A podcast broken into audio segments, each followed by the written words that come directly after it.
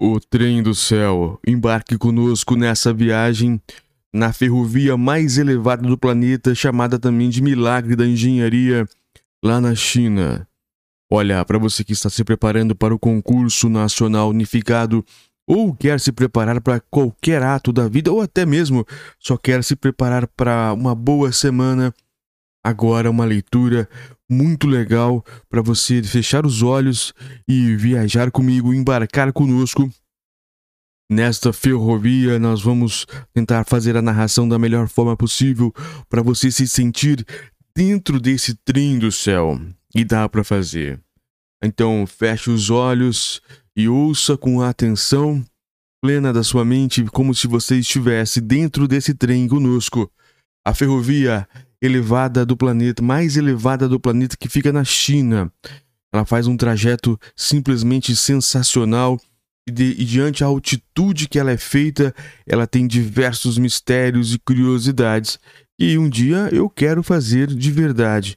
Mas por enquanto, vamos fazer aqui mesmo, com os olhos fechados, apenas com, as, com a nossa mente, para entendermos e entrarmos no Trem do Céu. Bem-vindo ao Trem do Céu, eu sou Ronan Botelho, faço diversas narrações com a preocupação da saúde mental das pessoas, não só falando da parte é, psicológica, física, mas também da parte sentimental. Claro que sempre com leituras, eu não sou da área, mas eu consigo fazer a leitura de especialistas como é agora, da BBC News Brasil, que vem lá da BBC Travel que é uma das maiores fontes de informação do mundo. Vamos então à leitura. Nos procure na Amazon, Ronan Botelho, nossos livros, principalmente como se fosse o caso aqui, o Ikigai, que é um livro que vende bastante nesses temas sentimentais e também na Amazon. Você pode nos procurar no domingo.com, que é o nosso site oficial e outras coisas. Espero que gostem. Vamos então, BBC Travel, Trem do Céu a ferrovia mais elevada do planeta chamada de Milagre da Engenharia. Olha, para quem nos acompanha por imagens, uma imagem desse trem atravessando montanhas muito íngremes. Vamos lá. O chamado Trem do Céu chega a trafegar 5, a, a 5.700 metros de altitude. Thomas Bird, BBC Travel, 21 de janeiro de 2024. É uma matéria nova. A ferrovia Qinghai-Tibete estende-se por quase 2 mil quilômetros. Ela atravessa o planalto tibetano de Xining, a capital da província de Qinghai, na China Central, até Lhasa, no Tibete. É uma viagem épica, mas da janela do trem pode-se observar poucas intervenções humanas. A paisagem é composta principalmente pela grama amarelada da savana do teto do mundo, que se estende até o horizonte com aparência de dentes de crocodilo, nas montanhas mais altas do planeta. Se o trem quebrasse, poucos passageiros durariam muito tempo naquelas terras altas e varridas pelos ventos. Não parece haver postos de água para beber, nem árvores para oferecer uma sombra. Quando algo aparecia ao longe na visão, era invariavelmente um esqueleto, a carcaça de um Yankee comido pelos predadores ou instalações militares do tempo de Mao Tse-tung de 1893 1976 que parecem ruínas de guerra. As próprias bandeiras de preces tibetanas foram arrancadas e panos de algodão foram fixados às rochas, simbolizando a rendição dos homens. Meu pensamento se dirigia aos antigos aventureiros de outros países que foram os primeiros a tentar chegar a Lhasa, a cidade proibida original. Um deles foi o excêntrico inglês Thomas Manning, de 1772-1840, perseguido pela, pela ideia da China. Ele viajou de navio de Guangzhou, também chamada de Cantão no sul da China, até Calcutá, na Índia, no início de 1811. Dali, na, na, companhia de um católico chinês de nome Zhao, ele cruzou a fronteira entre Butão e o Tibete sem dificuldades e depois de meses de uma árdua viagem, ele se tornou o primeiro inglês a pôr os pés na capital sagrada do Tibete. Para Menin, Lhasa Parecia uma cidade pobre e suja. Mesmo assim, ele conseguiu uma audiência com o nono Dalai Lama, na época com 6 anos de idade. O Dalai Lama atual, Tenin Gatso, é o 14. Mais tarde, Manning foi preso pelo, pelo Alban, a autoridade que governava o Tibete em nome do governo chinês. O inglês permaneceu prisioneiro até que o imperador Jiang Qing ordenou que ele fosse acorrentado, escoltado até a fronteira e deportado. Nas décadas que se seguiram, o litoral da China foi invadido por agressivos comerciantes estrangeiros, com guerras marítimas e tratados unilaterais. Mas diversos tipos de aventureiros, cartógrafos, montanhistas, missionários, garimpeiros e escritores de viagem ainda sonhavam em se infiltrar na mística fortaleza do teto do mundo. Eles chegavam de todas as direções. Suas motivações eram diferentes, mas as adversidades eram sempre as mesmas: lobos, terremotos e a varíola assombravam um país que continha literalmente que continuava literalmente fora do mapa. O Tibete era habitado por reis que eram deuses, monges despóticos, guardas de fronteira intransigentes e bandidos armados. Muitas pessoas morreram nas na tentativas de chegar a Lhasa após a viagem de Manning. O Império Britânico acabaria trazendo a capital tibetana para o cenário mundial ao ordenar que a Comissão da Fronteira com o Tibete atravessasse os limites da Índia, que fazia parte do Império na época, para solucionar questões comerciais existentes é, entre Reino Unido e Tibete. A comissão era uma unidade militar liderada pelo oficial Francis Yong, Yong Bansdan, 1863-1942. Nascido na Índia, ele tinha um objetivo vago a cumprir: atingir a satisfação para o império. Young Band atingiu essa satisfação com a batalha, ou o massacre, segundo alguns, de Guru. Os tibetanos se lançaram de uma obscura fortaleza armados com mosquetes envelhecidos e imagens de Dalai Lama que eles acreditavam que os protegeriam. Eles não eram páreo para as espingardas inglesas Enfield e metralhadoras Maxim, que conseguiam disparar centenas de balas por minutos. Duas fileiras foram brutalmente abatidas depois que, acidentalmente, um atirador deu início ao ataque britânico ao disparar sua arma. E os sobreviventes simplesmente fugiram, incapazes de comprometer o que havia acabado de presenciar. É preciso dar aos soldados britânicos o crédito de terem resgatado os tibetanos abatidos. Em seguida, eles avançaram para Lhasa, em meio a diversos conflitos pelo caminho. Um deles foi a Batalha da Passagem de Karola, considerada o combate travado à maior altitude da história. Assim, os britânicos acabaram chegando à cidade sagrada. O Dalai Lama havia se refugiado na Mongólia, mas eles conseguiram o que queriam um novo tratado com o Tibete, que foi assinado em 1904. Os chineses e a ferrovia. O legado da invasão britânica transformaria a posição da China em relação ao Tibete. Os chineses não poderiam mais considerar a região como um protetorado com pouco controle. Ao longo das, ao longo das ca caóticas décadas após o colapso da dinastia Qing em 1912, o Tibete, na prática, foi independente, mas em 1950 veio a invasão do Exército Vermelho da China para libertá-lo da servidão. Os tibetanos ficaram sem a autoestima desejada, autonomia, autonomia desejada, e muitos deles, incluindo o Dalai Lama, fugiram para o exterior em um exílio voluntário. Em 1984, foi concluída a construção do primeiro trecho da, da ferrovia.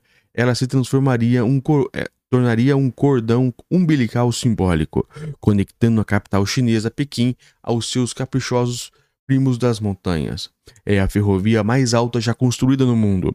O trecho, o trecho inicial ligava Xingyin a Goumont, uma cidade no meio do nada na província de Qinghai. O local rapidamente se tornou um ponto de escalada para uma geração de hippies em direção a Lhasa. O, o escritor de viagens americano Paul Durox viajou essa linha em meados de 1980. Na época, o trem era movido a vapor e a viagem levava 30 horas. Na época da viagem, em 2018, o trajeto levava apenas 7 horas. Era um trem horrível, escreveu Trox no seu diário de, de, de Raiding the Iron Roasted, viajando de trem através da China. LP 1995. É, ele, relata, ele relata um confronto físico entre os passageiros e conta que o trem ficou sem água uma hora depois de sair. Lendo este, lendo este relato, eu me senti um pouco minado no meu apertado beliche de segunda classe em um vagão equipado com bicos e sopros no teto para regular os níveis de oxigênio e evitar o mal da altitude entre os passageiros. No final de cada vagão, havia também um cilindro de água fervente para restabelecer e abastecer minha água de chá, se fosse preciso. O mundo mudou, escrevi no meu diário, mas o deserto de Kingai continuou mesmo.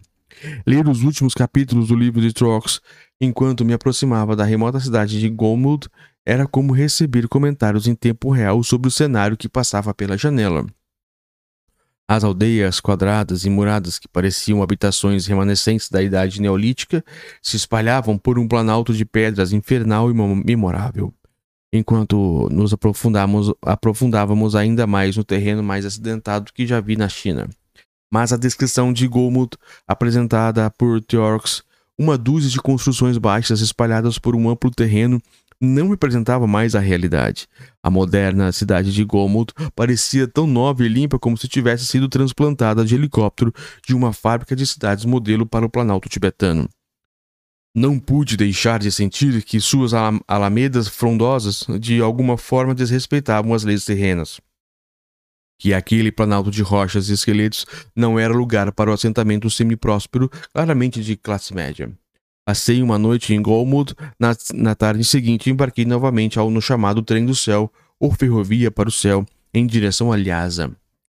Rumo ao terceiro polo, durante a cerimônia de inauguração na estação de Golmud, em 2006, que abriu o, ram, a, o ramal para Lhasa, o então presidente chinês Hu Jintao descreveu o segundo trecho da ferrovia como uma magnífica proeza da história da construção de ferrovias da China e o milagre da história mundial das ferrovias, em que pese o flagrante nacionalismo imbuído no discurso do presidente Hu, os engenheiros chineses realmente atingiram um feito que parecia impossível.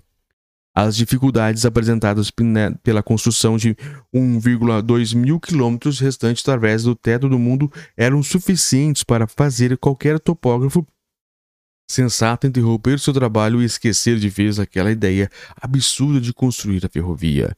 Para começar, o próprio inverno no Planalto era tão tempestu tempestuoso que ajudou o Tibete a ganhar o apelido de terceiro polo. Em outras palavras, se você conseguir não ser pulverizado pelo granizo com pedras de gelo tamanho de bolas de golfe, nem ser atingido pelas rajadas de vento das montanhas com força suficiente para carregar uma criança pequena, provavelmente irá perder alguns dedos dos pés por congelamento. Os engenheiros também enfrentaram sérios desafios representados pelo relevo da religião. Sua maior dificuldade foi o a permafrost, que cobre 80, 869 mil quilômetros quadrados, a maior região do solo congelado fora dos polos, segundo o livro China's Great Trend, o grande trem da China em tradução livre, do jornalista americano Abraham Lucegarten. O permafrost congela no inverno e se torna um terreno pantanoso no verão. Para os engenheiros ferroviários, isso significa que em um ano típico o solo pode subir e descer até 30 centímetros. A inconsistência de, dos padrões de congelamento exacerba, exacerba o problema. Alguns, algumas regiões ficam solidariamente congeladas, enquanto outras ficam mais moles. E esse relevo imprevisível é ainda agravado pelas mudanças climáticas causadas pela atividade humana particularmente no Planalto tibetano, que vem se aquecendo mais rapidamente do que qualquer outra região da República Popular da China. Para compensar a profunda incerteza dessas fundações, cerca de 15% do trecho foram construídos sobre pontes, como se a ferrovia atravessasse a água corrente. Mas mesmo com toda essa infraestrutura, a região ainda é a maior zona de colisão de placas continentais do planeta, e a possibilidade de um imenso terremoto precisa ser considerada. Foi por isso que, enquanto o meu trem chegava à estação, não pude deixar de sentir certo des desapontamento pela natureza rotineira da operação. O segundo trecho. Enquanto eu embarcava, percebi que o interior do vagão era decorado com tapetes tibetanos e paredes eram adornadas com motivos tradicionais budistas. Ni hao, olá, dizia eu em chinês, tentando me apresentar para os tibetanos no vagão do trem mas eles soltavam apenas uma risadinha. Depois de encontrar um assento junto à janela, eu me empoleirei ao lado da mesa para continuar minha leitura de Viajando de Trem através da China. Apesar do título, Turks narra a conclusão da viagem de Goulburn até Lhasa de carro, antes da construção de, desse trecho da ferrovia. Seria um episódio hilariante se não fosse tão cansativo. A viagem de carro por dois dias foi infernal na companhia de Sra. Sun, com suas queixas constantes e incompetente motorista Sursum, que sofreu mal de altitude e bateu o carro. As brilhantes observações de Turks não resistiriam aos anos que se passaram. Ele escreveu que a principal razão pela qual o Tibete é tão pouco desenvolvido e não chinês é por isso completamente antiquado e agradável. É aqui um lugar, lugar da China onde a ferrovia não chegou. E ele ainda destacou outra observação que o futuro se encarregaria de desmentir. A cordilheira de Konsum é uma garantia que, de que a ferrovia nunca irá chegar a Lhasa. Por quê? Fora do trem, os grandes planaltos de tundra e permafrost, varridos pelo vento, gra gradualmente des desapareceriam com o entardecer. Dormi cedo e sem jantar. Em, uma, em um momento durante a noite, cruzamos a passagem de Tangula, que marca o ponto ferroviário mais alto do mundo, com 5.702 metros de altitude. Na manhã seguinte, fui despertado por um alegre anúncio sobre a construção da ferrovia. A temperatura frequentemente cai para menos 20 graus. Celsius à noite, disse uma mulher em inglês robótico. Por isso, é fácil contrair um resfriado durante a ida ao toalete. Para resolver o problema, a companhia ferroviária instalou toaletes com aquecedores elétricos no seu interior. Os chineses são tão orgulhosos pelo trem do céu quanto pela Grande Muralha e pela barragem de Três Gargantas, mas quando olhamos os vastos espaços vazios, vazios pela janela, surge uma questão pertinente: por quê? Talvez seja apenas parte de sua história de orgulho, porque sempre construir o maior de tudo. Afinal, da mesma forma que a muralha foi facilmente invadida pela cavalaria de Manchúria e a represa de Três Gargantas submergiu milhões de casas, as razões da construção da ferrovia foram pelo menos duvidosas. Oficialmente, a, a, ideia chinesa de marcha para o oeste, a política que surpreendeu incentivar o desenvolvimento econômico de 12 províncias mais ocidentais do país, foi vendida com base na redução da pobreza. Quando a ferrovia foi inaugurada em 2006, ela inicialmente colaborou com sua proeza. Foram 2,5 milhões de visitantes transportados nos primeiros cinco meses de operação, o que expandiu o turismo regional. Essa expansão levou a um crescimento acima da média nacional e, por sua vez, causou o remodelamento radical de Lhasa, com novos hotéis, ruas pavimentadas e condomínios. Os críticos chamaram a transformação de segunda invasão do Tibete. Mas esse boom não durou muito tempo. A região autônoma de Tibete considerava-se considera, considerava sendo o lugar menos desenvolvido da China no, na época da, da, da, visita. Questões econômicas à parte, o mais razoável seria considerar o valor estratégico da ferrovia. O jornalista britânico Tim Marshall, autor do livro Partners of Geography, Prisioneiros da Geografia em tradução livre, coloca a questão friamente em termos geopolíticos. Se a China não controlasse o Tibete, seria possível que a Índia tentasse fazê-lo. E existe o papel da, da, da ferrovia na construção de um país.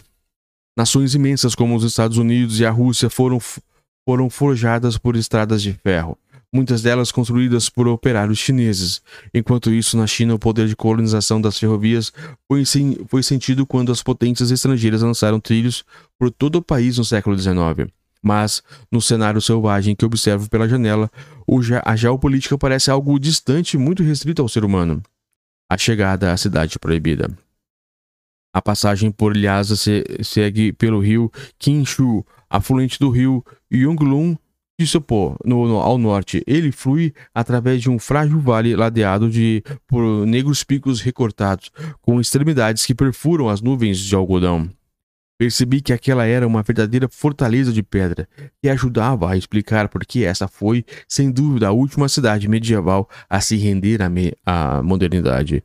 As razões do fascínio por Lhasa para qualquer viajante do mundo que se preze não são, são evidentes. Sua localização remota, sua peculiaridade e seu isolamento, mesmo com as forças da globalização, e da assimilação chinesa. Lhasa fica a 3,7 mil quilômetros de Pequim e 284 quilômetros da capital estrangeira mais próxima, a Thimphu, no Butão. Mesmo com o trem, a cidade ainda parece ser o lugar mais distante para se chegar de qualquer parte do mundo. Finalmente desci do trem e me senti ao mesmo tempo exausto e revigorado. Mas antes que eu tivesse tempo para respirar mais profundamente o ar tibetano, um segurança me apontou uma grande tenda branca, onde todos os visitantes estrangeiros precisam registrar sua chegada. Depois de alguns de um longos minutos, carimbo vermelho e uma assinatura indicava que eu estava liberado. Mas as normas exigem que você reserve um tour com uma companhia de viagens registradas de forma que, que a liberdade em Lhasa dura apenas o tempo de atravessar o hall de entrada da estação ferroviária. Um alegre cidadão tibetano segurando um cartaz com, um longo, com, com o logo da companhia de viagens perguntou: Você é o Sr. Burt? Thomas? Sim, sou eu. Bem-vindo Lhasa. Ele colocou um cachecol de seda branca em torno do meu pescoço, o tradicional sinal de boas-vindas do Tibete, e me conduz a, ao bordo de um micro-ônibus repleto de estrangeiros com olhares estranhos.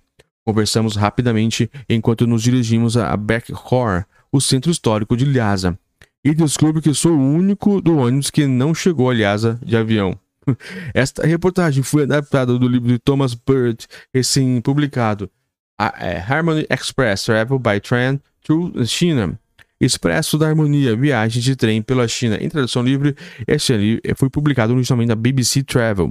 Sensacional. Sensacional.